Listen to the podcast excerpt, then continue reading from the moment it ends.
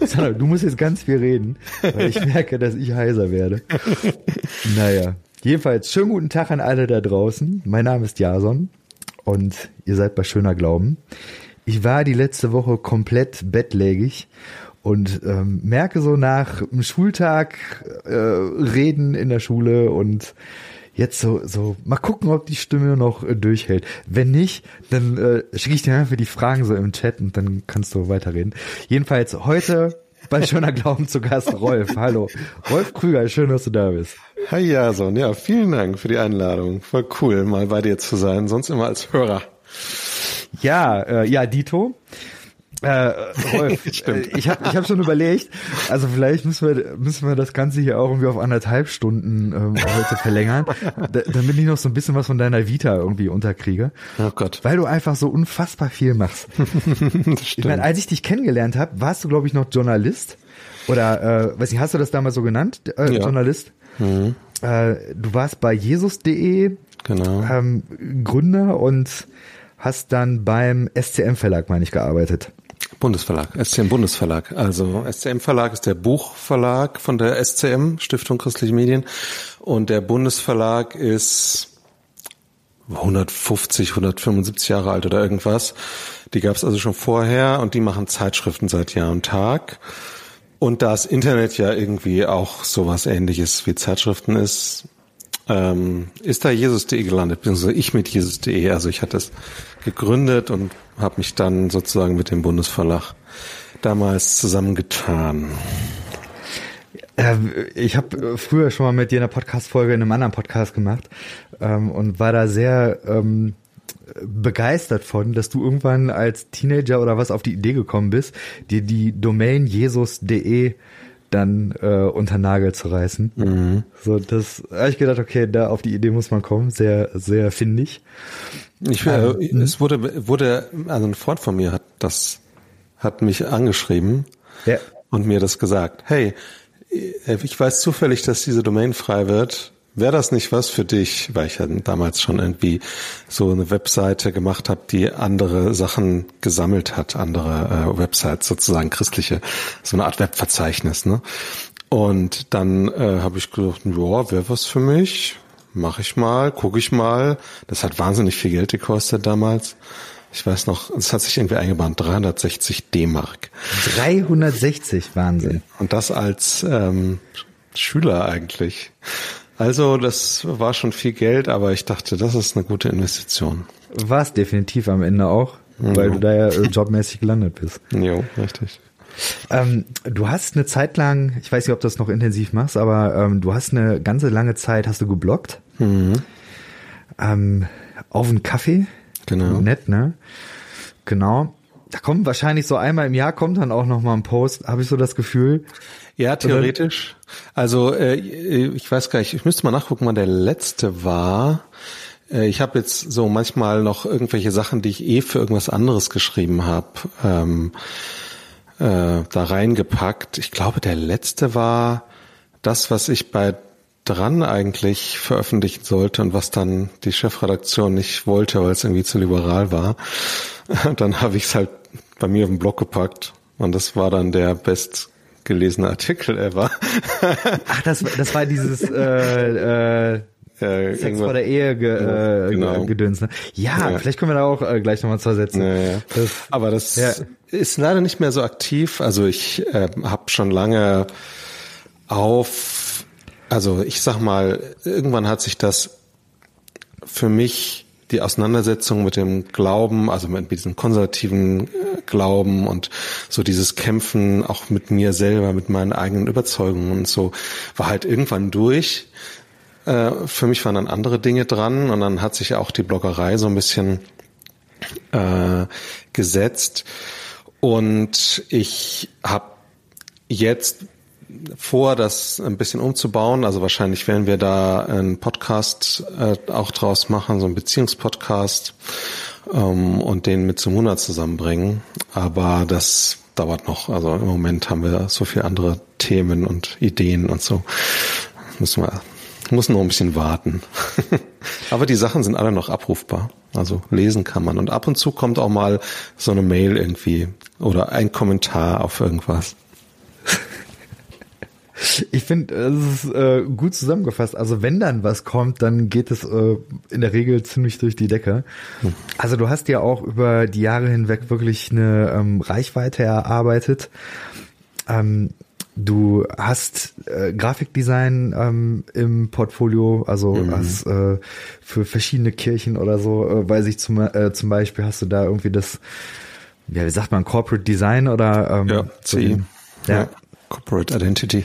Genau, immer, das, das mhm. Gestalt. Also unfassbar viel. Und dann ähm, sprechen wir heute auch noch drüber, du bist quasi im Startup-Business gelandet. ja, so, tatsächlich, ja, so könnte man sagen. Fühlt sich zumindest so an, ja. Nee, ist auch so. Ich finde, wir müssten, wir müssten da einsteigen, wenn das okay ist. Ähm, weil es, ich weiß nicht, war es 2017, 2018 irgendwie so in dem Dreh? Ja hat's in Düsseldorf, in der Nähe Aha. vom Hauptbahnhof, in den Räumen von der Gemeinde Mosaik Düsseldorf ein nettes ja. Wochenende gegeben. Jo. Weißt du, magst du da mal äh, starten? Das war ein konspiratives Treffen. Das war deine alte Gemeinde, ne? Ja, ja. ja, ja. ja. Das war also erstens eine sehr cooles, coole Location, aber die gibt's nicht mehr, oder? Oder gibt's die nee, noch? die, die sind Location? mittlerweile sind die in Neander, äh, in der Neanderkirche in Düsseldorf. Ah, ja. Schade eigentlich, weil Schade. das war richtig geil da hinten. Also es, ja. Da hab ich, ich glaube, die Nachbarn machen drei Kreuze, weil es end, äh, endlich keine Konzerte mehr Samstagabends da gibt. ja, kann ich nachvollziehen.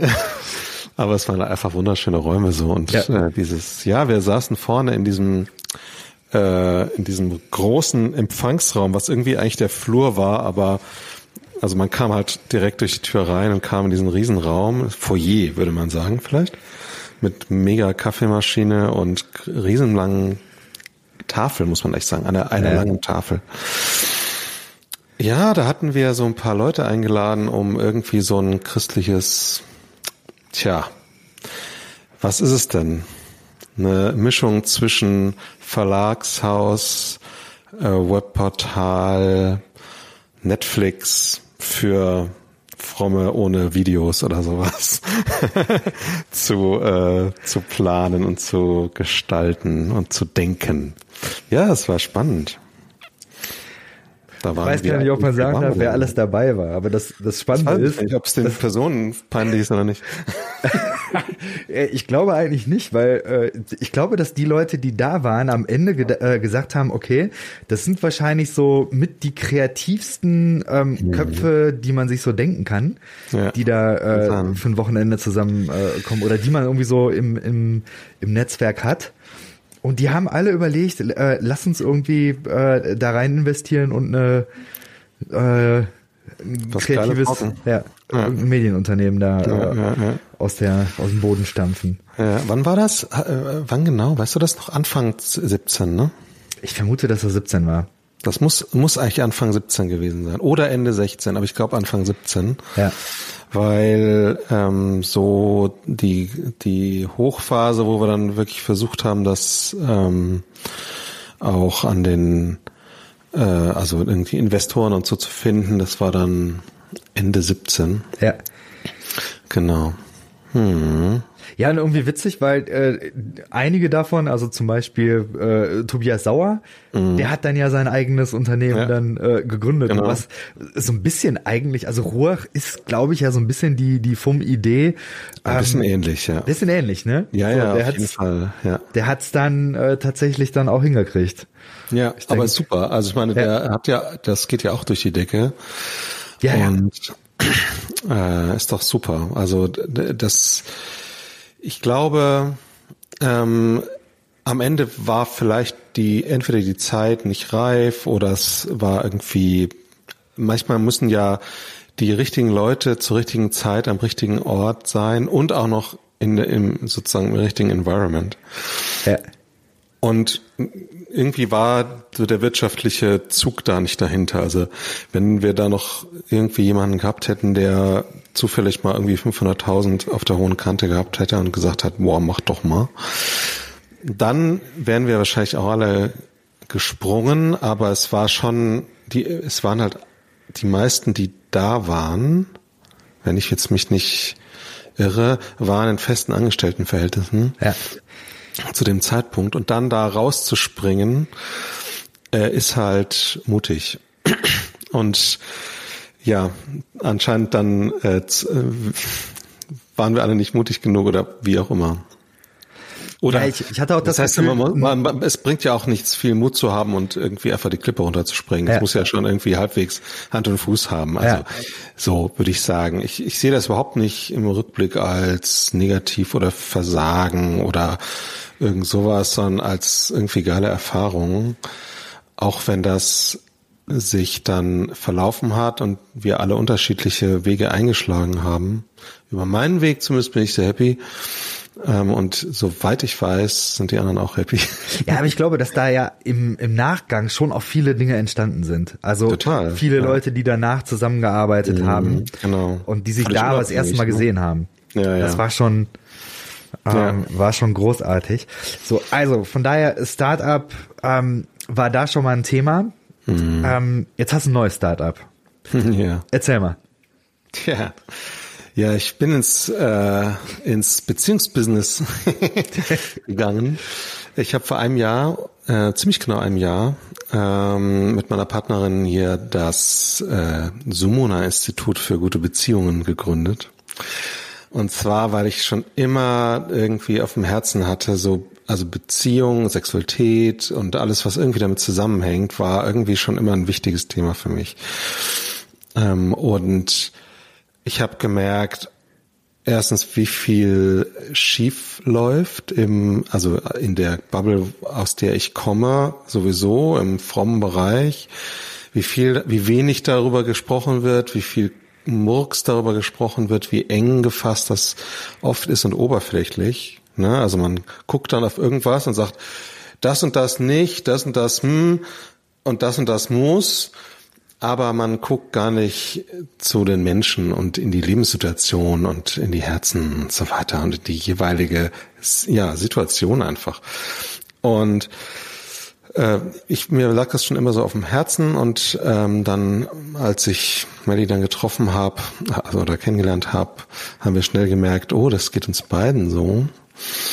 Ähm, ich habe dann eine systemische Coaching-Ausbildung gemacht und sie auch woanders. Ähm, und tja, dann haben wir gesagt, dann macht es doch eigentlich Sinn, das einfach zusammen als Unternehmen zu machen. Und dann haben wir uns im Wohnzimmer irgendwie mal gegoogelt, wie man eine GWR gründet und ein bisschen den Steuerberater gefragt und dann äh, einfach was unterschrieben und äh, schwupp beim Finanzamt angemeldet und voilà war es da. Ja, das war cool. Ein Sprung. Eine coole Erfahrung. Ja, das war ein Sprung, wobei es ja doch erstmal nebenher lief am Anfang. Also, ich bin ja eh Freiberufler. Ähm, zum großen Teil, ich bin auch noch bei FreshX angestellt, aber mein großer Teil ist auch freiberuflich und deswegen ist es für mich jetzt auch nicht äh, irgendwas Neues und oder, oder was was was ein völliger irgendwie Schwarz-Weiß-Sprung oder ins kalte Wasser oder sowas. Und Melly auch, die arbeitet auch, ähm, hat allerdings äh, zu 75 Prozent gearbeitet zu dem Zeitpunkt und konnte das immerhin schon auf 50 Prozent reduzieren, äh, weil das das schon trägt. Das ist schon super. Und am Anfang haben wir halt einfach geguckt, wer kommt so, wer passt zu uns, ne? Schöne Website aufgestellt und darüber kommen nach wie vor die meisten über Google. Social Media machen wir gar nicht oder fast gar nicht. Braucht man irgendwie auch nicht, finde ich. Find, also wir brauchen es nicht. Also es würde nicht zu, zu uns passen irgendwie. Und ja, wir nehmen einfach das, was kommt und wachsen langsam. Ich glaube, bei, äh, bei so einer Geschichte, also wenn ich auf der Suche nach Beratung wäre, ich würde auch nicht auf die Idee kommen, äh, bei irgendwelchen Social Media Kanälen nachzuhaken. Nee, ja doch, also es gibt viele Coaches und, und Therapeuten und Paartherapeuten und so, die irgendwie äh, bei Social Media viel machen. Aber ähm, äh, erstens ist es uns zu anstrengend, also ich habe keine Lust, Melly äh, noch weniger. Und man haut ja auch ganz viel kostenlosen Content dann raus. Ja. Also es geht mir nicht um den Content, das, also ich bin ja auch ein freiwilliger Mensch so, aber äh, und kein geiziger, aber es ist halt Arbeit, die du da reinsteckst und du kriegst nichts dafür ja. am Ende. Ja? ja. Also wenn du man merkt ja, also wir haben ja irgendwie jetzt mehrfach in den Medien gehabt, so diese Coaching-Szene mal wieder, ne? Also von Böhmermann über äh, hier, ähm, also verschiedene Formate, WDR und so haben irgendwie so äh, Features gebracht darüber, auch wie schlimm das teilweise ist. Und da merkt man ja, die müssen so manipulativ auftreten und so irgendwie viel Energie da reingeben, damit überhaupt irgendwer deren Zeug bucht und so viel Erfolg versprechen und äh, das ist halt alles völlig unrealistisch und da wollen wir auch gar nicht mitspielen. Ja. Also in diesem, ne, wir wollen einfach die Leute, die ähm, zu uns passen, die unser Angebot sehen und also äh, googeln und sagen, jo, da darfst, die finde ich irgendwie, die Nasen finde ich freundlich und deren Angebot finde ich gut. Da melde ich mich jetzt mal, die wollen wir haben. Und wir merken, wir müssen überhaupt keine Energie reinsetzen. Die Leute, das, die kommen einfach. Und ja. wir langsam haben wir auch ein, schon Schwierigkeiten, die zeitlich unterzubringen. Ja. Also das ist ja sehr erfreulich eigentlich. Äh, gute Sache auf jeden Fall. Ähm, ich merke, dass wenn jetzt jemand erfolgreich ist im Social Media Bereich, mhm. sagt das ja erstmal noch null darüber, inwiefern das gute Therapeuten, gute Coaches oder gute Berater sind. Das auch, richtig, ja. Es ist ein völlig anderer Beruf, wenn du so willst. Ja, ich merke auch, äh, du bist ja. ja auch bei FreshX äh, mit dem Podcast unterwegs. Mhm. Ähm, ich merke auch da, ich finde es unfassbar nervig, dass ich zumindest das Gefühl habe, Instagram immer noch ein bisschen mitbespielen zu müssen. Mhm. Weil ich auch da denke, das ist einfach äh, vom Kosten äh, vom Zeitinvestment her und das, was mhm. dabei rumkommt, ist einfach äh, minimal. Richtig. Ja. So, also ich, äh, ich glaube, ich komme nicht ganz drum rum, mhm. aber im Grunde ist es ist es so ein Minusgeschäft, dieses äh, Social Media Gedöns. Zeitlich und Energie, energetisch sozusagen, auf jeden ja. Fall. Empfinde ich schon so. Also klar, man muss irgendwie präsent sein, weil man irgendwie gefunden werden will. Also viele Leute ähm, gucken dann erstmal, haben die einen, einen, irgendwie einen Insta-Account oder so, ne? Und gucken sich das so ein bisschen durch. Wir haben am Anfang ein bisschen mehr gemacht, damit irgendwie was da ist und merken jetzt, brauchen wir auch nicht ja. und wollen wir auch nicht. Ja. Und wir machen ab und zu, wenn uns was Gutes kommt, dann machen wir einen Post. Ist ja nicht so, dass Instagram doof ist, aber ähm, wir stecken keine Energie da rein. Und ja. bei der Frischtheke ja genauso, da kommen die neuen Folgen rein, fertig. Ja, that's it. Ne? Das ist eigentlich nur ein, als Newsletter Funktion. Ja, das ja, ja, ja, stimmt. Das ist bei mir tatsächlich äh, in diesem Jahr auch eigentlich so gewesen. Mhm. Ähm, du bist ja trotzdem, was Medien und so weiter angeht, bist du ähm, im Thema also auch über dein Bloggen äh, bei äh, Emergent Deutschland, äh, haben uns, ich glaube, das erste Mal gesehen, glaube ich, ne?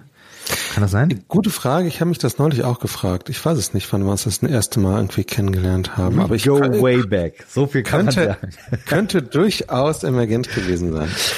Ähm, worauf ich hinaus will, Du scannst aber trotzdem die äh, Szene. Also du äh, kennst die postevangelikale Szene, mhm. ähm, den ganzen evangelikalen Kram, ähm, bis auch in den ähm, kirchlichen Themen äh, drin, äh, gerade auch über Fresh X hast du da einen mhm. Zugang. Und du bist, glaube ich, selber mittlerweile auch äh, äh, in der in der Landeskirche gelandet, wenn ich das äh, richtig. Oh, schon lange. Ja. 2000 bin ich ja. äh, in die Landeskirche gewechselt und bin seitdem auch dort Mitglied, wobei ich jetzt aktiv im Moment nicht in irgendeine Gemeinde gehe. Also das jetzt sonntags in Gottesdienst oder sowas. Mein, als ich damals, ich weiß gar nicht wann, ich war zehn Jahre Presbyter oder acht oder so. Und als ich dann da raus bin, habe ich erstmal so einen Break gemacht dann wollten die, hatten die kleinen Kinder irgendwie, die, also die, unsere Gemeinde hatte keinen Kindergottesdienst, aber die Familien hatten auch keine Lust, den Kindergottesdienst anzubieten. Die paar Familien, die da waren, und dann hat es sich irgendwie so eingebürgert, dass ich dann zu Hause geblieben bin. Und ja, dann hat, ist das so geblieben. Corona hat jetzt auch nicht geholfen. hat auch nicht geholfen. ja.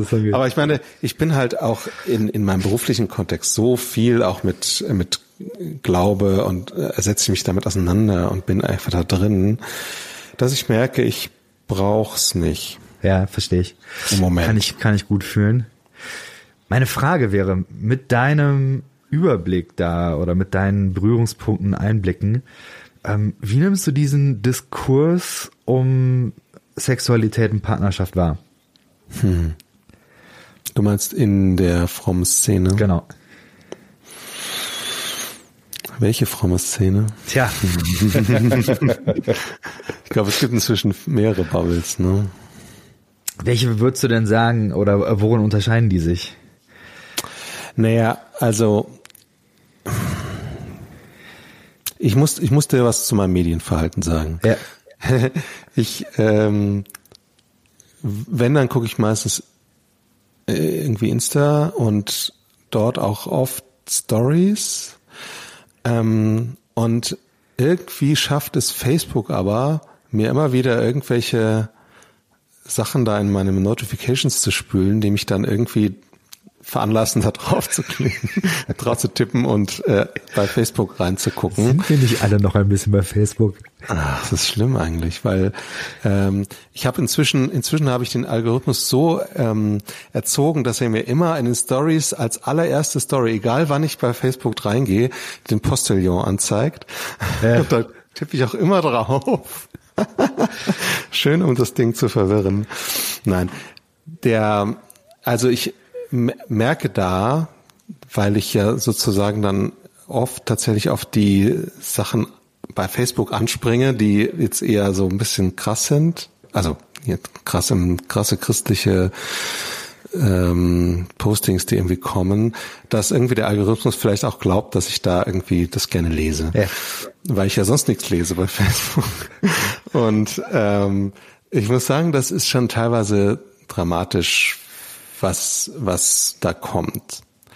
Ähm, ich kann aber schlecht einschätzen, ist es viel? So, machen das, also lesen das viele oder sind das eigentlich halt nur jetzt, weil der Algorithmus glaubt, ich finde das gut, ähm, dass er mir das halt anzeigt und äh, irgendwie 99 Prozent aller Christen und Christinnen kriegen irgendwas völlig anderes angezeigt. Das kann ich halt überhaupt nicht sagen, natürlich. Aber ich merke schon, dass da ganz viel ist irgendwie an Ressortiments und ja, also ich empfinde es oft auch als Hass getrieben. Hass ist so ein hartes Wort, ne?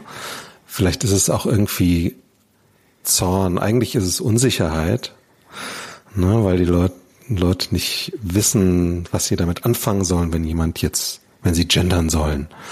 ist ja ganz schlimm zu gendern, weil, weiß nicht, dann geht die Welt unter.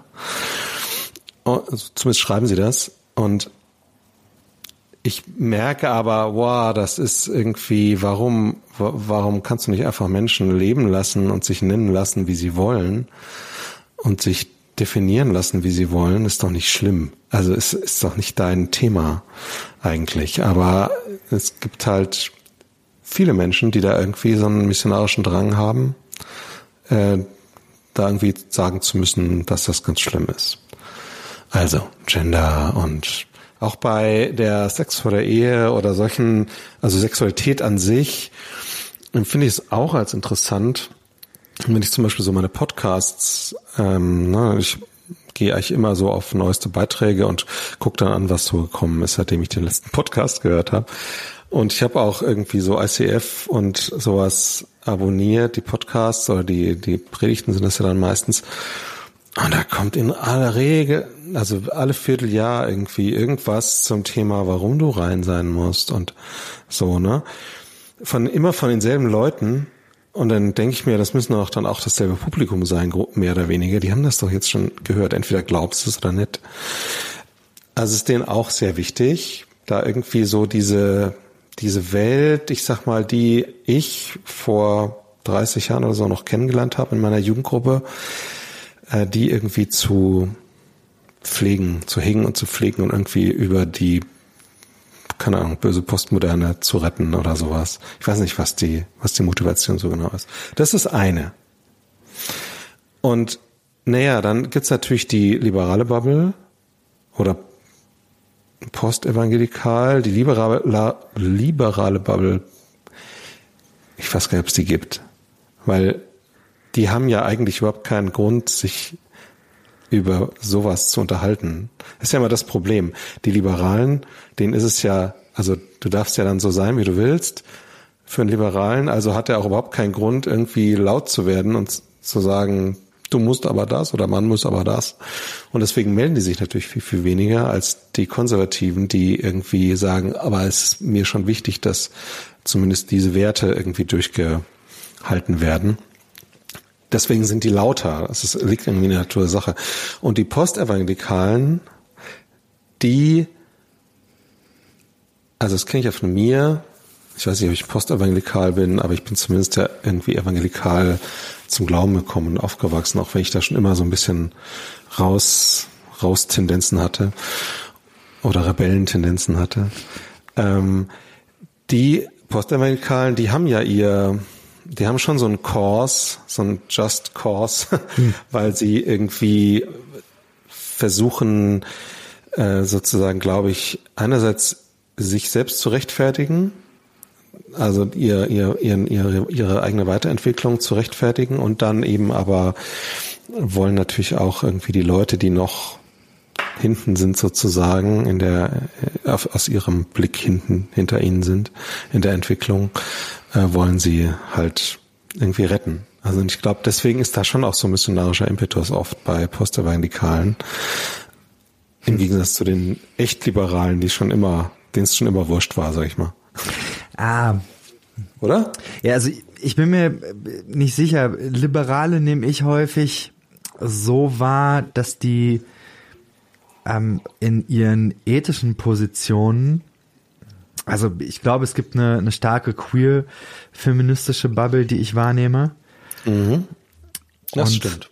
Da würde ich sagen, die haben schon ein Anliegen und denen ist, also egal, glaube ich, ist denen, ich glaube, das meintest du aber auch nicht. Ich glaube, die haben schon nee, Anliegen, die, die, ja. die, empören sich auch. Ja. Ähm, die haben nur kein, ähm, ja, wie soll ich sagen, die haben eben eine, eine Weite, die haben kein Bedürfnis, sich aus einer Enge persönlich rausarbeiten zu müssen. Mhm, genau, richtig, das ist, ja. das ist einfach nicht deren Ding, sondern ähm, die, die sehen eben, Patriarchat gibt's überall und da müssen mhm. wir was gegen machen. Genau. Die queerfeministische Bubble, die ist, also ich glaube, die ist einfach, die kämpft einfach für die Freiheit mhm. und, und gegen äh, sozusagen diese Verengung, aber im Generellen. Und ich glaube, die, die wir sozusagen in unserer christlichen Bubble haben, die sind halt zufällig auch Christen und Christinnen ja. kommen aus dem und merken natürlich, dass es hier auch ähm, vielleicht noch enger ist in, in vielen Bereichen. Aber das Du hast recht, das ist spannend. Ne? Das hätte ich jetzt gar nicht so als als die christliche Bubble wahrgenommen. Ja, es gibt's eben auch. Sondern, ne? Ja, es gibt. Da, ähm, ich ich habe das Gefühl, also ich möchte es nochmal schärfen. Ich glaube, ähm, äh, was ich mit Grundbedürfnis meine, ist, die können ja auch ruhig so eine Geschichte haben, aber mhm. äh, ich glaube, da geht's nicht primär drum. Also genau, dieses. Äh, ich komme selber aus einer Enge und jetzt muss ich irgendwie weiter werden, sondern das, das erlebe ich da nicht so. Nee. Ähm, so, dann, das ist aber, glaube ich, mehr so das postevangelikale Thema. Und, und, und die Queerfeministen, Entschuldigung, die, ja. die setzen sich auch wenig mit Theologie auseinander. Ja, würde ich auch so sehen, ja. Drüber hinweg sind. Also, das ist, ich meine, das ist halt nicht deren und, also, da kann ich mich voll identifizieren, das ist halt auch nicht meine Lebensrealität, äh, irgendwie mir Gedanken darüber zu machen, ob in der Bibel erlaubt ist, dass man schwul sein darf oder Sex vor der Ehe haben darf oder irgendwie sowas. Das ist, da bin ich so weit weg von, dass mir das einfach, ähm, das ist wie wenn jemand zu mir kommt und sagt, alle Katzen sind Aliens, dann diskutiere ich mit dem auch nicht das wissenschaftlich, sondern das ist einfach irgendwie, ich bin einfach, das ist einfach nicht mein Thema. so, ne? Damit hätten wir auch den Titel für diese Podcast-Folge. Sind alle Katzen Aliens? so, aber wenn, okay, wir haben verschiedene Bubbles. Also von daher, ähm, meine anschließende Frage wäre nämlich im Prinzip, wie eigentlich über Sexualität geredet wird. So, jetzt können wir natürlich äh, das nicht beantworten, wenn man da nicht irgendwo sagt, also wer. Das, äh, da kann man, kann man nicht drauf eingehen. Genau. Das auf jeden Fall. Ähm, pick, pick, pick, pick and choose, pick and choose. Ähm, ich stelle mal noch mal eine Frage vorher. Ich glaube, dass ihr bei, in, äh, in eurer äh, Firma Sumna äh, oder? Sumuna. Sumuna. Sumuna, von Javanisch strahlend. Sumuna. Mhm. Ähm, ich vermute mal, dass eure Zielgruppe, ähm, was weiß ich, das Internet, die Menschheit, äh, Leute, die es interessiert, die es äh, ja. betrifft. Ja, ja, es ist, äh, ist nicht in erster Linie oder gar nicht äh, speziell christlich ja. oder so. Wir haben natürlich kommen Leute aus der Bubble, weil sie uns kennen, ne? Oder auch weil wir irgendwie sagen, guck, guck mal, irgendwie da ist jemand, also die Leute sagen, da ist jemand, der, der kann das irgendwie, oder die können das nachvollziehen, wie wir irgendwie auch aufgewachsen sind und so. Aber im Großen und Ganzen äh, sind es einfach Menschen. Genau. Genau. So ein, äh, hier im Podcast rede ich vor allen Dingen über progressive und über mhm. ähm, über Postevangelikale. Yes. Ähm, so und deswegen da nochmal speziell. Mhm. Was würdest du sagen, wie wie wird da über Sexualität und Partnerschaft geredet? Was, was beobachtest du da? Ja. Mm, das ist natürlich auch keine so ganz definierbare Bubble so, aber ich weiß schon ganz, also ganz gut, glaube ich, wie du so meinst und ähm, und ich würde es jetzt auch nicht nur auf auf Social Media ja. oder sowas reduzieren, ne, sondern einfach die Menschen, die so geprägt sind. Es ist ich empfinde es ähm, ganz viel als eine als eine Suchbewegung. Mhm. Also so da da war halt was, was nicht ähm, was sehr eine Vergangenheit, die das sehr restri restri restrigiert, restriktiert, na ihr was schon, yeah. hat. ähm, und Jetzt ist aber irgendwie, also das ist sozusagen vorbei. Die Leute haben sich ähm, da rausentwickelt und merken aber jetzt, okay, das macht ja auch was mit meiner Sexualität oder meinem Bild von Sexualität. Ich bin äh, ich bin jetzt liberal oder ich äh, ich kann irgendwie alle umarmen und irgendwie alle sein lassen, wie sie wollen und so. Und dann merken sie, Ach ja, und ich, was ist, was bin ich eigentlich? Wir hatten mal, ähm, da warst du glaube ich nicht dabei, ne? An so einem Abend in dem ähm, Netzwerk ähm, fundamental frei, wo äh, wir quasi einfach nur gesprochen haben über, wie öffnet man seine Ehe sinnvoll oder auch ich nicht. Äh, ich habe die Einladung gesehen, aber ja, ich war nicht dabei. Genau. Ja weil nämlich die, äh, ich weiß den Namen jetzt gerade nicht mehr, äh, aus Österreich, weißt du? Wahrscheinlich die Sarah. Ähm, die Sarah, ganz genau, Sarah. Äh, die hat gesagt, ja, es gibt ganz, ganz viele ähm, bei denen, also so ein Netzwerk von, ne, wie würdest du sagen, evangelikalen Aussteigern? Ja, also äh, Leuten, die aus dem oh. Fundamentalismus ausgestiegen sind. Ja, genau. Es sind ganz viele, die öffnen jetzt reinweise ihre Beziehungen. Mhm. Also, ne, ähm, machen irgendwie eine offene Beziehung, weil sie denken, sie müssten was nachholen oder weil, keine Ahnung, sich das so gehört oder was auch immer. Ähm, und denken, also bedenken aber gar nicht die Folgen und wissen gar nicht, was sie da tun, so ungefähr, ne? Ob das überhaupt sinnvoll ist und so. Und deswegen ähm, habe ich gedacht, naja, lass uns doch da einfach mal einen Abend machen. Und ähm, es war auf jeden Fall spannend auch so mit denen ins Gespräch zu kommen und irgendwie auch noch mal so man hat man hat gemerkt okay das ist tatsächlich ähm, noch ein Unterschied ob ich eine Überzeugung habe jeder darf sein, wie er will. Und dann aber mit meiner eigenen Unsicherheit konfrontiert, konfrontiere mich selber, weil ich ja bisher sozusagen sehr reglementiert gelebt habe und plötzlich irgendwie alles darf, nach meiner eigenen Entwicklung sozusagen. Ähm, und dann aber zu schauen, was, was will ich eigentlich, was, wer bin ich, was tut mir gut, was möchte ich eigentlich. So, und ich habe das Gefühl, diese Bewegung ist ganz, ganz stark in vielen ex-evangelikalen Köpfen und Herzen vor allem. Ja, so würde ich sagen, empfinde ich das. Noch eine Scheu, darüber auch persönlich zu reden. Hm, auf jeden Fall eine Aversion, dass jemand einen bepredigt. Hm. Dazu. Ja. Völlig egal in welche Richtung, glaube ich.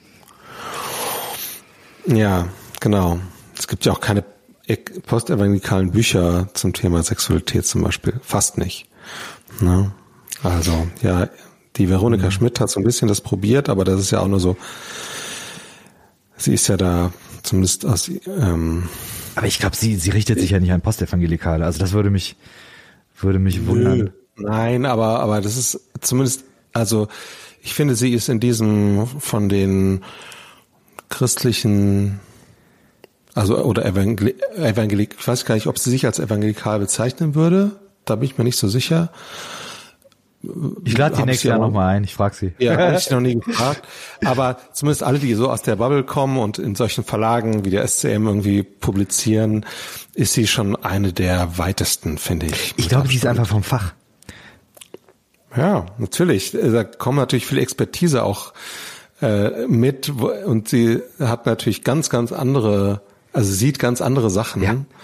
äh, als irgendwie der Pastor, der irgendwie immer nur seinen in seiner engen Weltsicht bleibt. Ja, seine drei äh, Theologiebücher dazu gelesen hat und äh, ja. irgendwie von von seinem äh, Bund und von von seiner theologischen Prägung her sowieso das mhm. sagt, was man eben in der Szene so sagt. Genau. Ähm, ja. Ich glaube, auch hinter den Kulissen wird mehr geredet als vor den Kulissen. Also auch offener und ähm Glaubst du das? Also ich bin da nicht drin, aber ich äh, keine Ahnung, weiß ich nicht. Ich ähm, ich kann es auch nur vermuten. Ich habe ich habe äh, meine wenigen Berührungspunkte in den letzten Jahren, die ich da hatte, waren eher ähm, also ich glaube, ich würde äh, gerne auch deine Meinung noch hören, was was du denkst, äh, wie das generell bei Männern aussieht, wie Männer über Sex reden. Das ist auch wieder eine sehr breite Frage. Die kommt gleich. Aber mhm. ich, äh, als als wir sind ja so zwei Männer. Wir können ja unter uns. Wir reden. können ja unter uns reden. Hört doch niemand zu, oder? Ich noch nicht. äh, ich habe das Gefühl, dass ähm, so wie ich es kennengelernt habe, ähm, in evangelikalen Settings, und das ist auch ein Teil äh, von dem, was ich in der Studie herausgefunden habe, mhm. dass äh, Sex und Partnerschaft da ähm, mit dem Thema Macht eine ganz, ganz ähm, enge äh, Verwobenheit haben. Also sprich, dass ja. äh, Kirchen ähm, mhm. auf das Privatleben von Menschen Einfluss nehmen und mhm. dadurch auch eine hohe, ich sag mal, Kundenbindung ähm, entsteht. Also ich glaube, es, es gibt, ja, ja mhm. es gibt, glaube ich, keine Art, wie man Menschen ähm, stärker ähm, kontrollieren, prägen, ähm, in ihr Leben eingreifen kann, als ähm, mhm. darüber, dass man eben äh, das Thema Sex ähm, für sich beansprucht. Ja. Sex und Geld, die beiden Sachen, ja. glaube ich. Ja. ja. Mhm. Wobei ich glaube, also ich glaube, dass Sex da noch eine, eine größere Rolle spielt, weil ähm, ja, ist intimer, ne? Ja, also das Problem ist, eine, eine Gemeinde kann erstmal äh, wenig Einfluss auf dein ähm, auf dein Geld haben. Die können zwar sagen Spende, Spende, Spende, aber ähm, darüber hinaus weiß ich nicht. So, aber beim mhm. äh, die, die Sexualethik, das mhm. das hat ja eine viel viel weitere Reichweite, weil das bestimmt ähm, wen heiratest du? Du musst ja heiraten. Ja, ähm, so, dann wen heiratest du natürlich jemanden, der äh, mhm. Christ ist, eine christliche Person und dann ähm, hast du dann die Leute automatisch dann irgendwo an der äh, Gemeinde mit, ähm, mit, mit verwoben. Ja, und weil es so ein Tabu ist, hm. immer noch, weil so wenig Leute darüber sprechen, mhm.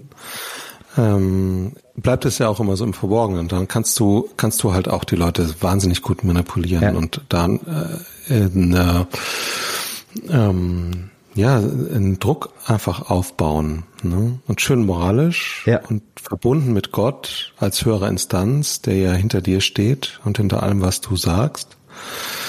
Als Pastor zum Beispiel, äh, ja, dann ist eigentlich das die Manipulation relativ intensiv. Ja, das äh, denke ich auch.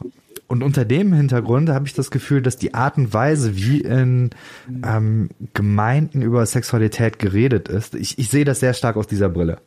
Mhm. Ähm, und deswegen, wenn, wenn ich da so eine Begegnung, die ich vor äh, Jahren hatte, war irgendwie ein, ein Pastor, der ein Startup gemacht hat, äh, ein ICF-Startup, ähm, und der dann eben so erzählt hat, dass er junge Männer immer anspricht und sagt, äh, wie ist denn dein Sexleben überhaupt? Boah. So, wo ich denke eben, ja. ähm, also sozusagen gerade beim Umzug kennengelernt und mal äh, gefragt. Und wo ich gemerkt habe, okay, das ist, das ist massiv übergriffig und das ist massiv, ja. ähm, es ist aus Sicht der Organisation. Ja, natürlich, so kannst du eben Leute an dich binden. Ja, aber ja.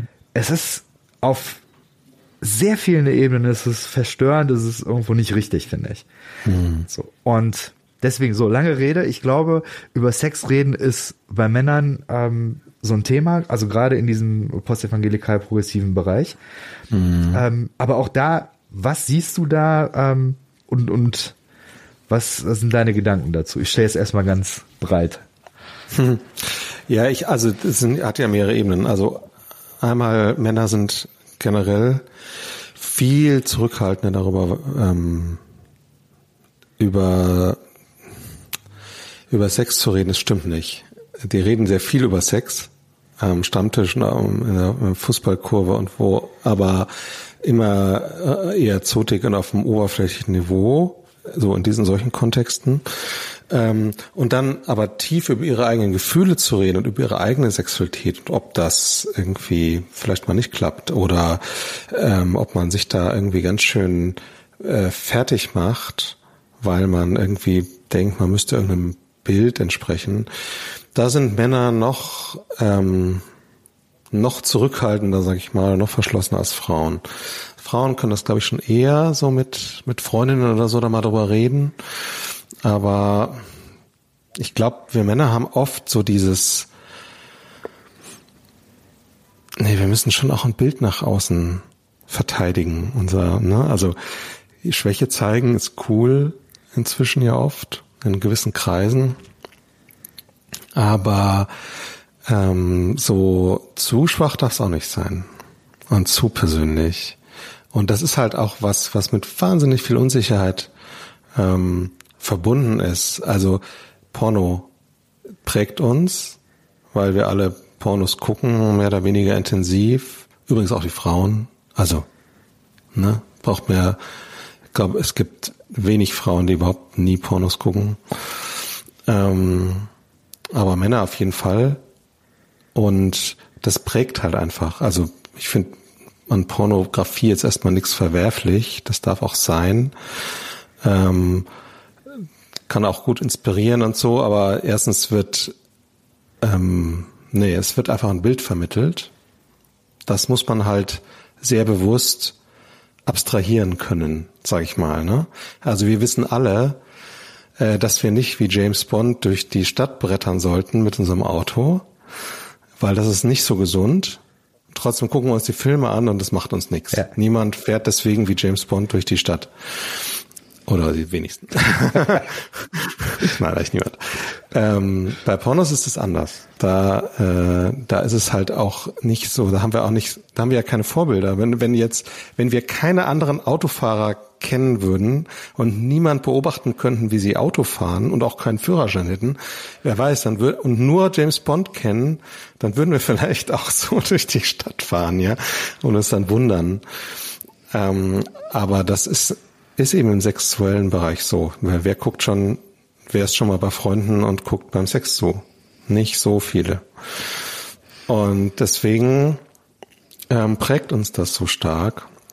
Wir haben jetzt äh, für im, im Januar oder im Februar wir, wollen wir so einen Workshop machen, Unporn Your Sex Life. Ja, habe ich bei Insta äh, gesehen, ja. Genau, deswegen, weil weil wir irgendwie auch immer wieder so das mitbekommen, auch in der Beratung und, und so, dass ähm, dass diese diese Bilder halt da sind, dieser Druck und das ist jetzt einfach oft einfach nur ein Performance-Druck. Ne? Es muss doch irgendwie so sein und Frauen haben es ja genauso. Ne? Oh, wenn ich jetzt irgendwie nicht so schnell feucht werde oder heute keine Lust habe, oh Gott, was denkt der von mir? So, ne? Und andersrum bei Männern ist, glaube ich, noch, noch stärker. So, was ist, wenn, weil Frauen können das äh, leichter faken, sage ich jetzt mal, ne? wenn sie irgendwie gerade keine Lust haben, merkt der Mann das im Zweifelsfall nicht, wenn sie gute Schauspielerinnen sind oder halbwegs gute. Bei uns Männern es ist offensichtlich, wenn wir keine Lust haben. Hm. Da ist kein Vertun. ne? Und das macht schon auch einen ganz schönen Druck und entsprechend auch eine Sprachlosigkeit. Hm. Ja, ergibt Sinn. Ah, aber da kommt der Deutschlehrer, ne? Ergibt Sinn. Ja, was soll ich sagen? Nicht was soll Sinn. ich sagen? Sehr schön. Man kommt manchmal nicht aus seiner Haut raus. Wonderful. ähm, ich hänge noch ein bisschen bei diesem drüber sprechen. Und wenn man das nicht kennengelernt hat, oder wenn man es kennengelernt hat in einer Art und Weise, die schwierig ist. Mhm. Ja, also wenn in der Gemeinde wenn über Sex geredet wurde, dann, ich habe jetzt äh, vor kurzem mit Leuten geredet, die dann erzählt haben, dass es in so Hauskreisen dann auch viel um Sexualität ging, hm. aber immer nur im Sinne von Defizit orientiert. Also dann hat man ja. da wieder gesündigt und, und irgendwie sowas. Also ja. irgendwo Beispiele, wo man sagt, das will man eigentlich nicht. So, ähm, oder will man nicht mehr vielleicht? Mhm. Und dann hat man auf der anderen Seite gut den äh, Leistungsdruck. Also es gibt da irgendwo vielleicht auch Hemmungen. Ähm, vielleicht mal andersrum gesagt. Was, was würdest du denn sagen, was wäre denn eine, eine sinnvolle Art, über Sexualität zu reden? Ich sage jetzt mal vor allen Dingen unter Männern. Also ich glaube, mhm. die, die eine Sache so äh, wie, wie innerhalb von einer Partnerschaft das mhm. aussehen kann, das wäre jetzt für mich nochmal eine andere Sache. Ähm, wo ich glaube, da hat Veronika Schmidt hier auch schon im Podcast viel gemacht, aber ich fände jetzt mal spannend, mhm. jetzt mal unter Männern. Mhm. Was, was könnte da denn ein sinnvoller, gesunder Austausch über Sexualität, wie könnte das aussehen? Was braucht sowas?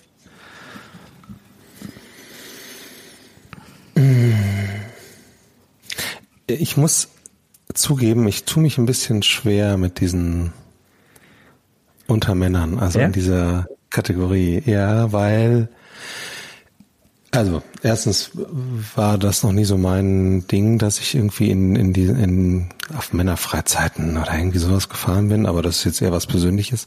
Nee, ich meine nicht im Sinne von, dass ich das schwierig finde, dass nur Männer unter sich reden. Das meine ich nicht oder problematisch, sondern ähm, ich finde, dass es das gleiche Gespräch ist, ob ich jetzt unter Männern über Sex rede oder ob hm, Frauen dabei sind. Okay. Also es ist gemischt geschlechtlich. Und es gibt ja auch viel mehr als nur Männer und Frauen. Das dürfen wir auch nicht vergessen. Ähm, also so, ich würde sagen, unter Menschen, die nicht miteinander in der Partnerschaft sind. Weil du hast schon recht, in der Partnerschaft ist nochmal was anderes. Ja, weil dann betrifft's ja uns beide ja. oder so. Ähm, das ist nochmal was anderes und müsste eigentlich leichter sein, erhoffe ich mir. Ist aber bei vielen, also fällt vielen doppelt schwer. Aber wäre das okay, die Frage umzuformulieren im Sinne von äh, unter Menschen, also unter Freunden oder sowas? Ähm, machen wir, machen wir vielleicht beides. Mein, mein Hintergrund war, war nee, also ich, äh, ich wollte da mit der Frage jetzt nicht ähm, alle Menschen, die nicht äh, cis-männlich sind, ähm, ausblenden in dem Sinn, sondern ich mhm. habe das Gefühl, das dass, dass es bestimmte Dynamiken gibt, die mhm. unter cis-Personen, äh, cis-Männern dann mhm. äh, besonders zum Tragen kommen. Mhm. Ja. So und aber äh, du kannst es gerne auch äh, breiter fassen. Ähm, da, da, da, das, da, da kann ich, da kann ich äh, gut mitgehen, ja. weil das stimmt, glaube ich, definitiv. Ähm, dass ich sag mal, Penisträger eine, wie, wie die Queer-Feministinnen gerne sagen, ähm, eine äh, natürlich nochmal andere Dynamiken haben, ja. Und auch andere, ja, Herausforderungen oder wie auch immer, andere, eine spezielle Sichtweise, sage ich mal. Mm, nur sozusagen im, im Gespräch, ähm, finde ich, kann man fast mehr vielleicht auch noch aus dem Gespräch mit guten Freundinnen oder so lernen als Mann, als nur unter Männern. Also es ist, ist mir irgendwie, ich bin immer ein Freund davon, das auch breit zu, zu haben, die, die Inspiration, die man bekommt. Finde ich äh, sehr, sehr sympathisch. Einen ja, ja. wichtigen ich Punkt. Weiß, ja. So würde ich dich auch kennen, insofern weiß ich das, ja. Ähm, die, ja, Lass mich mal kurz drei Takte nachdenken. Männer, das kann man schon, glaube ich, so sagen, haben viel mehr Schwierigkeiten, ihre Gefühle, an ihre Gefühle zu gehen und die wahrzunehmen. Wahrnehmen ist das eine. Und dann aussprechen ist nochmal eine, oder darüber sprechen ist nochmal eine andere Sache. Ähm, keine Ahnung, an was das liegt. Ich schätze, dass es nicht genetisch ist, äh, sondern dass es einfach äh, an der unserer Sozialisation liegt. Ich meine, Inzwischen ist das ja hoffentlich besser, aber ich meine, wir beide sind wahrscheinlich auch noch so in dieser Indianer kennt keinen Schmerz Geschichte aufgewachsen. Also das Männerbild, was uns vermittelt wurde von unseren Vätern und natürlich auch von den Müttern, die mit ihren Männern entsprechend agiert haben, aber auch von allen anderen Männern drumherum und in Medien und so, ist nun mal so dieses, jo, ich hab's im Griff und wein du mal Vibe. ja, so dieses ganz krasse, ja. Äh, auch herabschauende so ein bisschen. Also so, wir Männer, wir, äh, wir brauchen das auch nicht so, ne, weil wir haben ja alles im Griff und können das viel besser mit unserem Kopf irgendwie alles managen. So, ne? Diese, diese Haltung ist, äh, glaube ich, uns, ob wir wollen oder nicht, irgendwie eingepflanzt. Mitgegeben, meine ich. Also sozial mitgegeben. Ähm, und man, also ich kenne sehr viele Männer, ähm, die sich da auch draus irgendwie befreien, befreit haben oder irgendwie dabei sind. Ähm, ne? Aber es ist gar nicht, es fällt ihnen nicht so leicht. Mm. Und wenn du das nicht kannst, an deine, also erstmal deine eigenen Gefühle wahrzunehmen und dir auch zuzugestehen, dass da vielleicht Schwachheit ist und so und das auch, äh, also Schwäche und Stärke ist ja auch so ein Männerding, nochmal stärker als bei Frauen. Ähm, wenn, wenn du das nicht, nicht in der Lage bist, das irgendwie dir selbst zuzugestehen und dann auch noch die Stärke hast, äh, sozusagen diese Schwäche deiner Partnerin oder deinem Partner gegenüber oder whatever ähm, irgendwelchen Menschen gegenüber zuzugeben, dann fängst du erst gar nicht an. Womit anfangen? Darüber zu ah, reden. Okay. Mhm. Dann, dann behältst lieber für dich. Und ich glaube, dass Männer auch durchaus tendenziell eher dazu tendieren, zu denken, sie hätten Recht. Mhm. Eher als Frauen. Beobachte ich nur. So eine reine Beobachtung. Ähm, Frauen können eher sagen, ach ja, da lag ich falsch. Jetzt nur in der Tendenz, ne? Aber ähm, und wenn man natürlich von sich selber so das Bild hat, ne, eigentlich habe ich ja wahrscheinlich recht, dann ist mit allen Unsicherheiten, die man sich nicht traut auszusprechen, schiebt man dann auch eher in die Schublade und dann ist es wahrscheinlich so, wie ich mir das vorstelle. Dann brauche ich jetzt auch gar nicht irgendwie da groß drüber zu reden. Ne? Aber jetzt damit angeben, so einer bin ich ja auch nicht. Also wird einfach geschwiegen. Ne? Ich meine, klar kennen wir alle die Leute, die dann irgendwie auf so krasse Männlichkeit machen, nach außen so dass man es ihnen schon wieder nicht abnimmt. Ne? Aber ich glaube, das sind auch nur die Ausreißer im Großen und Ganzen, die halt laut sind. Die Mehrheit der Männer sagt einfach nichts. Also angenommen, da ist jetzt eine Person, die sagt, ähm, ja, so diese Beschreibung trifft auf mich zu, möchte ich gerne was dran ändern, mhm. möchte sich auf so einen Prozess einlassen. Ja, deine Frage war ja eigentlich, wenn ich äh, war ja eigentlich, nicht fertig, sorry. könnte man gut darüber ja. sprechen. Ja, und das ist ja im Prinzip, äh, ja, schließt daran an, aber dann würde ich das, also ehrlich, offen, verletzlich. Ich glaube, dass, dass diese drei Sachen sind, ähm, wären für mich jetzt so das, was mir so ganz spontan einfällt oder kommt, weil diese wenn man sich selbst mal sozusagen zugesteht, eben sich verletzlich machen zu können, zu dürfen und man sozusagen versucht für, für, für einen Moment zu sagen, ist mir egal, was die anderen über mich denken. Bei bei anderen Männern ist es ja eigentlich auch kein Problem. Also zumindest bei heterosexuellen Männern, die können ja denken, ich muss mit denen ja nicht ins Bett, ist eigentlich egal, wie die mich sehen. Ja, mhm. das ganz so einfach ist es natürlich nicht, aber äh, so, aber, aber wenn, wenn man mal diese Offenheit hat, ich glaube, das ist eigentlich das A und O. Ist egal, ob das in der Partnerschaft dann ist oder wenn man mit Freunden über das Thema spricht wenn, wenn wir es schaffen, Verletzlichkeit zeigen und ganz, also in, in dem Bewusstsein über Sexualität zu sprechen, dass das, dass jeder und jede ihre Unsicherheiten mitbringt und niemand der Held ist die Leute, die das groß verkünden, schon gar nicht. ich ich habe das Gefühl, manchmal, je lauter die Leute über Sex reden, desto unsicherer sind mhm. sie eigentlich oder je, je sicherer sie darüber reden. Ne? Ähm, und wenn wir, also ich glaube, das wäre der Way to go. Also äh, erfahre ich das selbst, aber auch in, äh, in der Beratung und bei Freunden und Freundinnen und so weiter. Also immer, wenn, wenn man sich einlässt auf so eine Ebene und irgendwie immer mitdenkt, okay, die anderen sind auch keine Hechte, die haben auch Probleme. Ähm, ich kann vielleicht was lernen davon. Ich kann aber vor allem auch mal sagen, guck mal, damit habe ich ein Thema. Ne?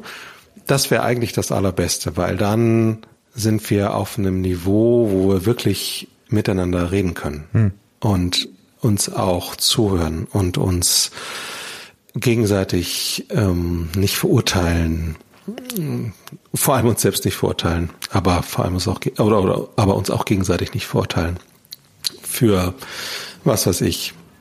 Es klappt halt nicht immer oder man hat nicht immer Lust oder ähm, was auch immer. Hm. Genau. Man überlegt sich, welche Rolle will ich hier eigentlich spielen? Will ich überhaupt eine Rolle spielen? Kriege ich eigentlich einen Orgasmus ohne Bilder im Kopf dabei? Ähm, solche Sachen. Das wäre schön, wenn wir das hinkriegen könnten, weil dann kommt es aus dieser Schmuddelecke raus und dann sind wir alle auf Augenhöhe so. Ja. Ähm, Würdest du das auch so sehen?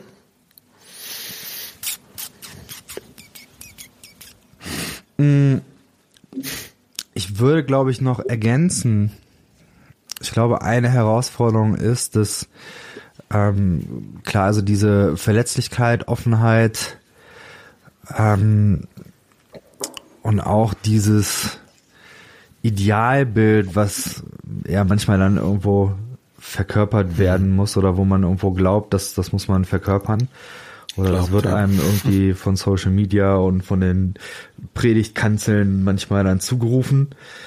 Mhm. Ähm, so sich davon ein Stück weit zu lösen und dann auf eine ehrliche Ebene zu kommen, das ist, glaube ich, eine, eine Sache, die ich äh, hilfreich finde. Ich glaube, dass eine Sache, ähm, die ich ergänzen würde, ist ähm, die Frage, äh, wenn man nicht darüber reden kann, dann bleibt man auf eine mhm. Weise auch allein mit dem ähm, mit dem äh, ja. Thema. Und ich glaube, das ist ja in ja. vielen Bereichen so, ähm, dass wenn man es nicht schafft, mit Menschen darüber ins Gespräch zu kommen, mhm. ähm, bleibt man irgendwo alleine damit. Und mhm. das ähm, wäre für mich ein Punkt, wo ich glaube, dass es gut ist, da auch Beziehungen zu haben, wo man äh, über sowas ähm, äh, ja. über die über die Themen, die einem im Bereich Sexualität oder Partnerschaft ähm, wichtig sind, darüber ins Gespräch kommen zu können. Ähm, ich glaube, so ein bisschen die Herausforderung ist natürlich, man spricht ja nie nur über sich selbst, sondern man spricht immer auch über ähm, eine andere Person. Das äh, spielt dann auch immer rein. Das ist dann eine, eine Frage von, von Vertrauen oder von Absprachen, wie man ähm, mhm. wie man das, das ähm, hinkriegen ja. kann. Ich glaube, das ist auch nochmal eine Sache. Ja, das stimmt. Das ist ein guter, ein wichtiger Punkt auch. Wobei es ja,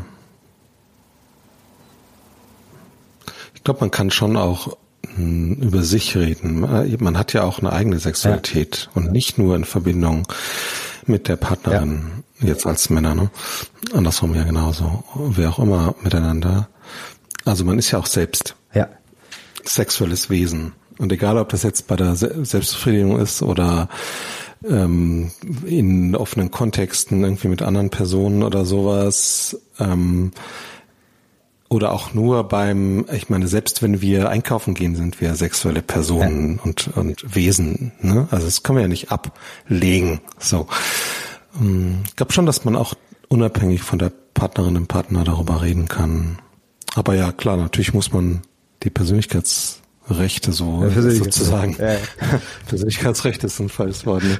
Die, die Intimsphäre oder so der anderen Personen äh, wahren, ist klar. Ja. Definitiv. Ich habe mich noch hm. gefragt, äh, wenn jetzt Menschen da sind, die sich auf so einen Prozess machen wollen, ähm, hm. da also ja. ehrlich mit sich selber sein können, Gefühle wahrnehmen können, ausdrücken können und so weiter.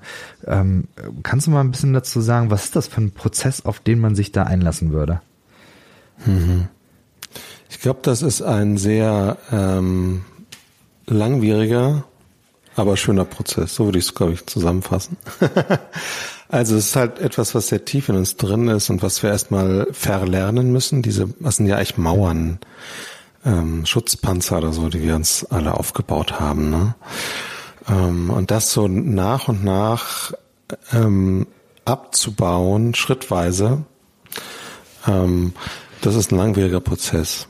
Wie er aussieht, das ist ja immer sehr persönlich, würde ich sagen. Also hast du einen guten Freund oder eine gute Freundin, der, mit der du darüber reden kannst, die du einfach mal aus dem Off, äh, nicht aus dem Off, aus dem äh, heiteren Himmel wollte ich sagen, ja. äh, anquatschen äh, kannst und sagen kannst, ey, ich wollte mal mit dir über Sex hm. reden. Ohne dass wir einen haben. Einfach nur reden, weil Punkt, Punkt, Punkt. Ja. Ähm, das wäre eine Möglichkeit, wenn man so jemanden hat. Das ist auch nicht jedem gegönnt, sage ich mal. Oder ich glaube, ich glaube, ich würde die steile Behauptung aufsetzen, aufstellen, jeder und jeder hat so solche Personen in ihrem Freundeskreis, sie wissen es nur nicht, hm. weil sie sich nicht trauen, äh, das mal anzusprechen. Aber es ist ja das Thema von jedem und jeder. So, das wäre natürlich eine Möglichkeit. Die nächste Möglichkeit wäre, sich einfach langsam dran zu tasten. Also wir haben ganz viel auch an Körperlichkeit verloren, finde ich jetzt gerade in diesen körperfeindlichen christlichen Kontexten, sage ich mal, ähm, und dann einfach mal sich zu trauen, auch körperlicher, ganz unsexuell erstmal körperlicher zu sein mit jemandem. Vielleicht einfach, es gibt ja auch so Kuschelpartys zum Beispiel. Mhm einfach mal auf sowas zu gehen und einfach mal zu merken, okay, da darf jetzt Sexualität ganz außen, das ist bewusst außen vor, es hat gar nichts da zu suchen, auch wenn wir natürlich als Sexuellesen dahin gehen, aber es ist, äh, da hat da kein Platz, sondern es geht nur um körperliches Berühren und Empfinden und nah sein dürfen. Das ist für viele schon fast unvorstellbar, hm. sowas zu machen, weil es irgendwie so, aber das darf man doch nicht ist doch eigentlich ein halber Schritt vor der Orgie. Hm. Das stimmt natürlich nicht, aber es ist, ähm, es ist für viele von uns super fremd, überhaupt auch mit Männern mal irgendwie ähm, körperlich eng zu sein. Araber zum Beispiel, also oder Menschen aus arabischen Kulturen oder Afrika oder so, die haben überhaupt viel, viel weniger Probleme mhm. damit. ähm, die können das, die, die sind da viel enger körperlicher auch, auch mit ihrem, also einfach insgesamt mit ihrem Körper. Vielleicht weil sie dafür oft in manchen, also gerade in muslimischen Kulturen und so, in manchen Religionen äh, sich von Frauen sehr stark fernhalten müssen. Kann auch sein, dass es das irgendwie der Grund ist, das weiß ich nicht. Kenne ich mhm. nicht aus. Aber ich beobachte das mhm. nur, ne, dass die das, dass denen das leichter fällt und uns Deutschen, jo, wenn wir irgendwie in der, im Bus oder in der Bahn neben jemandem sitzen müssen, ist das schon zu eng. Ja, ja. Du Kann ich auch noch Vierer und sitzt alleine am Vierer so.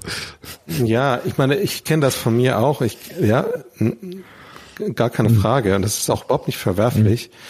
Das wollte ich nicht sagen. Ne? Jeder hat sein Holz, sein, sein, ähm, Komfort, kann seine Komfortzone, sag ich mal, wie nah einem Menschen kommen dürfen, so, so dass es noch gut ist und wie nah nicht. Das ist auch ganz wichtig, das zu respektieren, mhm. bei sich selbst und natürlich sowieso bei anderen. Ähm, aber man kann ja so eine Komfortzone sozusagen auch als Schutzwall nur haben. Mhm. Ne? Und dann könnte es äh, zum Beispiel eine Möglichkeit sein, an der Stelle einfach mal so langsam ähm, sich ranzutasten, im wahrsten Sinne des mhm. Wortes. Ähm, klar, die Partnerin, der Partner ist natürlich immer erste Adresse, wenn jemand äh, in einer Beziehung ist, zu sagen, ich habe da in einem Podcast gehört, da hat einer gesagt, irgendwie wäre es eigentlich ganz cool und wichtig, sich verletzlich zu machen äh, und auch mal irgendwie über, über Sexualität zu reden und es nicht nur machen. Und er hat auch gesagt, Klammer auf, das sage ich jetzt hiermit, Klammer zu, dass man Sexualität nicht zerreden kann. Also das finde ich auch total mhm. wichtig. Das ist auch so eine Urban Legend, finde ich, dass, dass man, deswegen sagen viele beim Sex nix, weil sie denken, dann machen sie die Stimmung kaputt oder so. Aber es ist einfach Bullshit, stimmt nicht. Also natürlich Natürlich machst du die Stimmung kaputt, wenn du fragst, äh, Schatz, äh, ich habe irgendwie vergessen, Geld abzuheben, kannst du morgen zur Bank ja. gehen? Aber davon spreche ich ja nicht, sondern es geht ja um den Moment und, und äh, irgendwie zu fragen, was, was hättest du jetzt gern oder was, was kann ich dir Gutes tun? Oder findest du das gerade schön, was wir hier machen? Gäbe es was, was du gerade noch schöner fändest? Oder auch mal selber zu sagen, das fällt vielen am schwersten, geht zu sagen, was, ich würde mir jetzt wünschen, dass. So, ne? Das müssten ja überhaupt nicht irgendwelche außergewöhnlichen äh, Sachen sein. Ähm, ja, also so, das ist natürlich, wenn äh, man in der Partnerschaft ist, eine super, super Möglichkeit. Ich finde, wenn eine Partnerschaft das nicht aushält, dass man in der Partnerschaft über Sexualität offen redet, dann sollte man sich irgendwie Hilfe holen, generell für die Partnerschaft, weil dann, das, dann ist da irgendwas schief. Dann spielen wahrscheinlich beide irgendwelche Rollen und es wird auf Dauer wahrscheinlich nicht gut gehen, weil irgendwer unzufrieden mhm. ist. Vielleicht beide, aber sie wissen es gar nicht. Ne? Ja. Ich würde kurz noch ein anderes Fass aufmachen. Äh, mhm. Du hast vorhin schon mal von ja, offenen Beziehungen gesprochen. Ähm, mhm. Weiß nicht, ich äh, erinnere mich, es hat vor einiger Zeit von Charlotte Roach ähm, einen Podcast bei Spotify gegeben, wo sie das äh, sehr ja auch persönlich ihre Beziehungsform da äh, mit ihrem Partner mit ihrem Partner ja, ja. in der oben in dem im Dachgeschoss in der Dachkammer. Ja, war tatsächlich äh, war unterhaltsam auf jeden Fall. Weiß nicht, bei Netflix mhm. gibt's net äh, gibt's hier Sex Education. Weiß nicht, ob du die Serie gesehen mhm. hast. Äh, äh, nur reingeguckt. Aber ich habe mal eine halbe Folge durchgehalten. Irgendwie hat mich die nicht so angesprungen. Ja, wobei ich glaube, es ist tatsächlich eine der der besseren Serien in den letzten Jahren. Ich habe das auch gehört. Ja. Ich höre viel Gutes darüber, aber irgendwie vielleicht habe ich einfach in der falschen Folge angefangen. Ja, mag sein. Ich glaube, äh, so ein bisschen reinkommen, das war am Anfang war es ein, ja, war es bei mir auch so ein bisschen, dass ich merkte, okay, das, das dauert ein bisschen. Aber mhm. was ich sagen will, ist, ähm, diese unterschiedlichen Lebens- und Beziehungsformen, die sind schon in der Popkultur sehr stark verankert. Das ist, glaube ich, ähm, mhm. schon ein Thema da. Und es ist einfach da. So, und jetzt, klar, du hast jetzt gerade schon äh, über dieses Seminar gesprochen, dass es einige gibt, die, die aus Freikirchen ausbrechen und dann erstmal ähm, auch zum Beispiel das Konzept von Monogamie hinterfragen und dann Dinge äh, öffnen und so. Ähm, meine Frage wäre, jetzt mal aus kirchlicher Sicht, mhm. ähm, Menschen, die jetzt in Kirche, was weiß ich, Seelsorge oder die da Leitungsverantwortung haben, was kommt eigentlich auf die zu? Und was sind deine Gedanken, wie, wie, mit welchen Fragen sich Kirche da auseinandersetzen muss? Hm. Eine spannende Frage. ähm, was kommt auf die zu? Das klingt fast bedrohlich, ne? da kommt was auf uns zu. Ähm, ich glaube, der, das große Learning von Postevangelikalen, sage ich jetzt mal, oder denjenigen, die sich da freigeschwommen haben und dekonstruiert haben und ihren Glauben wieder neu konstruiert haben, oft, manchmal ja auch nicht mehr, aber ne.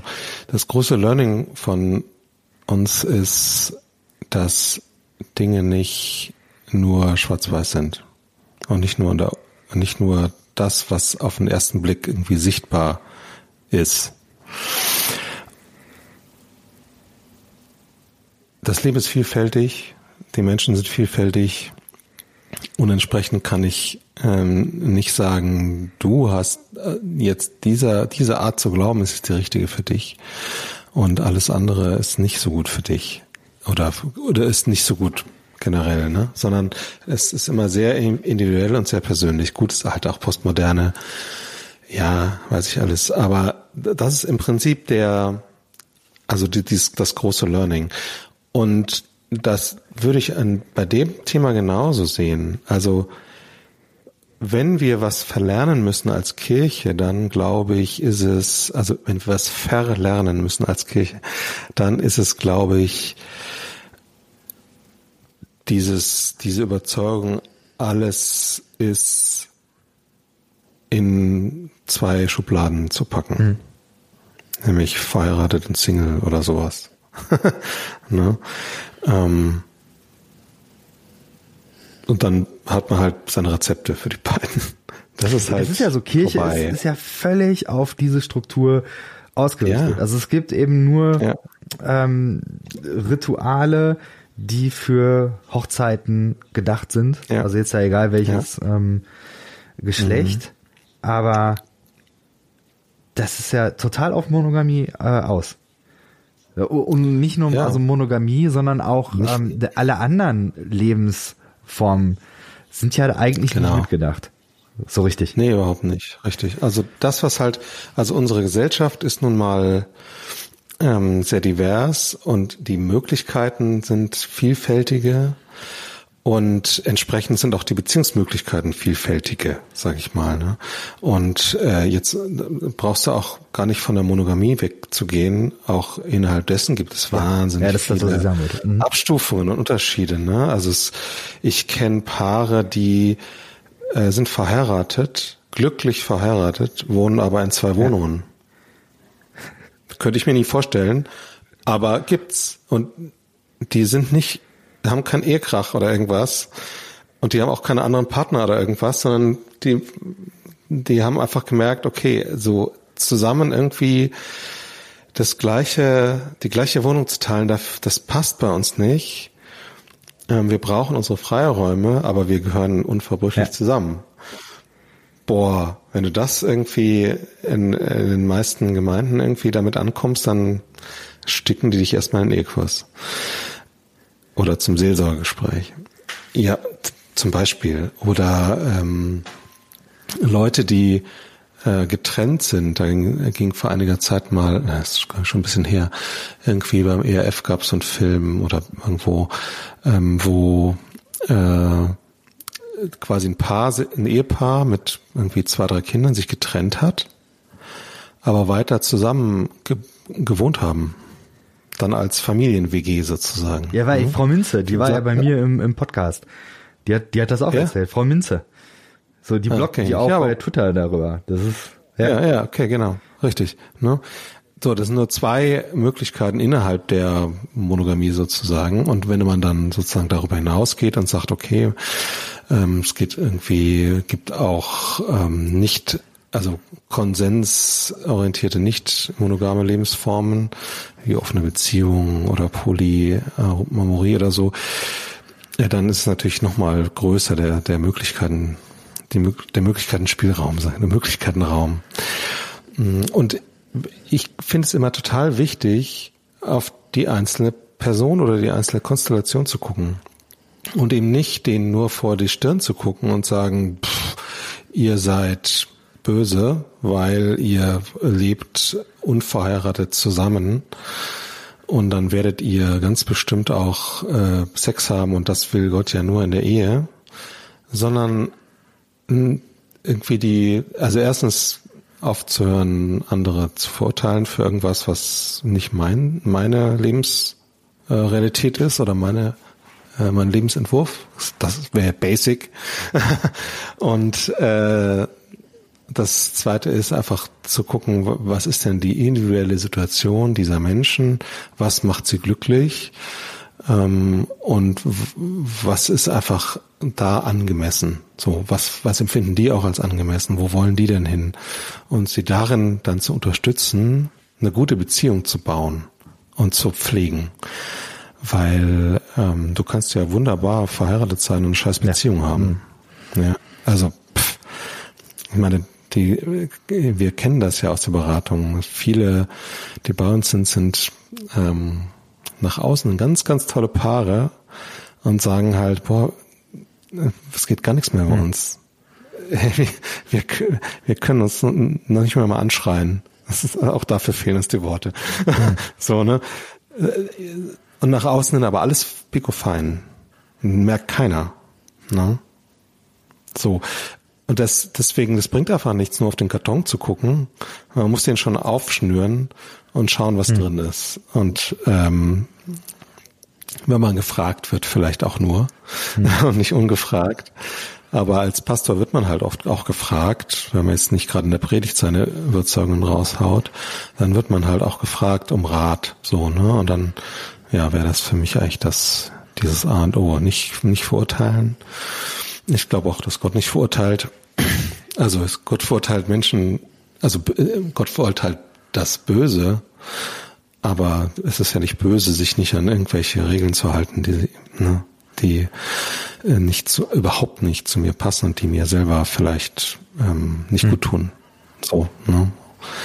Und die jetzt auch nicht von Gott aufgestellt sind. Zumindest meine Überzeugung. ja. Weißt du, was ich meine? Ich glaube, das ergibt Sinn. Ähm, ich meine, einer der Grundsätze, die ich ähm, von Beratungen her kennengelernt habe, ist ja, dass die beratende Person nicht mhm. Experte ist für das Leben des Klienten, sondern der ja. Klient ist Experte oder die Klientin ist Expertin für das eigene für Leben. Leben. Genau, richtig. Ja, das sagen wir auch immer bei jedem Vorgespräch. Damit die Leute auch wissen, wir geben keine, äh, also wir bepredigen die nicht ja. oder geben denen keine Ratschläge, so müsst ihr das machen und dann wird's gut. Weil das stimmt halt nicht. Also das kann mal hm. zufällig treffen, vielleicht, aber das ist halt die Chance, dass das trifft, ist so minimal. Das, äh, die äh, normalerweise müssen die Leute einfach von sich selber ähm, in sich selber suchen, was was das Beste für sie ja, die, ist. Die, die Lösung helfen, liegt in der Person. zu finden. Ne? Also ich habe die, die, Lösung nicht, schon da. die, die, ich kann maximal Ganz als genau. Beratender genau. äh, helfen, dass die das rauszuholen, genau. genau. Ja. Richtig. Also da, das ist auch so. Also ähm, man sagt ja auch gerne, man kann sich selbst nicht beraten. Und deshalb macht es total viel Sinn, sich auch da Hilfe von außen zu holen. Perspektivwechsel. Mhm Ne? Also Paare sind ganz oft bei uns, die sagen wir, also folgendes ist unser Problem und wir reden hier jetzt seit fünf Jahren drüber und wir drehen uns seit vier Jahren im mhm. Kreis, weil es kommen halt, wir kommen halt auch nicht aus unseren Denkmustern raus. Und da brauchen wir mal jemanden, der uns zuhört und uns die Ausfahrt mhm. zeigt. Ne? Und ähm, deswegen macht das schon Sinn, dass auch irgendwie sich da, egal wo, Hilfe zu holen und Unterstützung. Ähm, einfach nur um eben ja aus der Autobahn, aus dem Nürburgring mal wieder die Ausfahrt. es ist vielleicht mal schön, ein bisschen Nürburgring zu fahren, aber nicht fünf Jahre.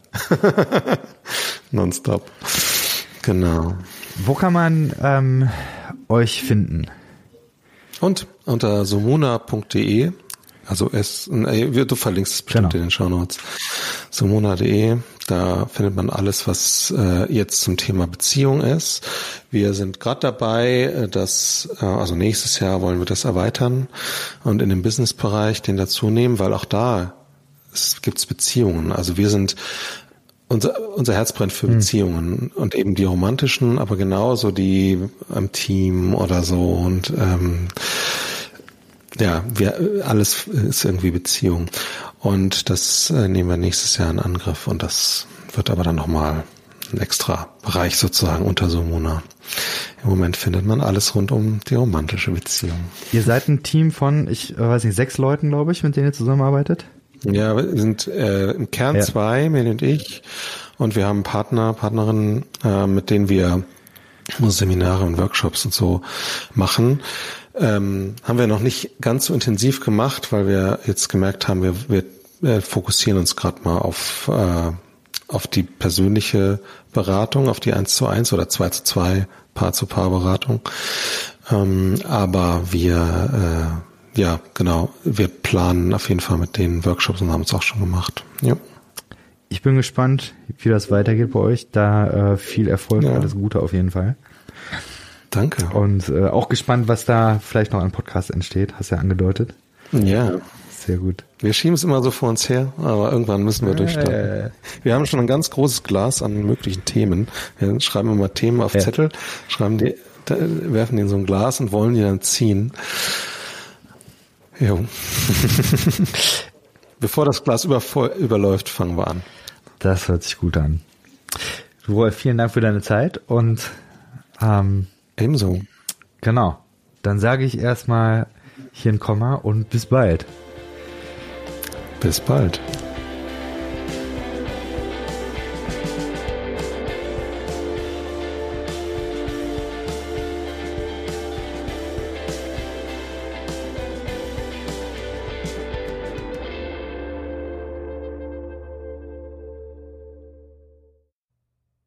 Dieser Podcast ist Teil des Ruach Jetzt Netzwerks.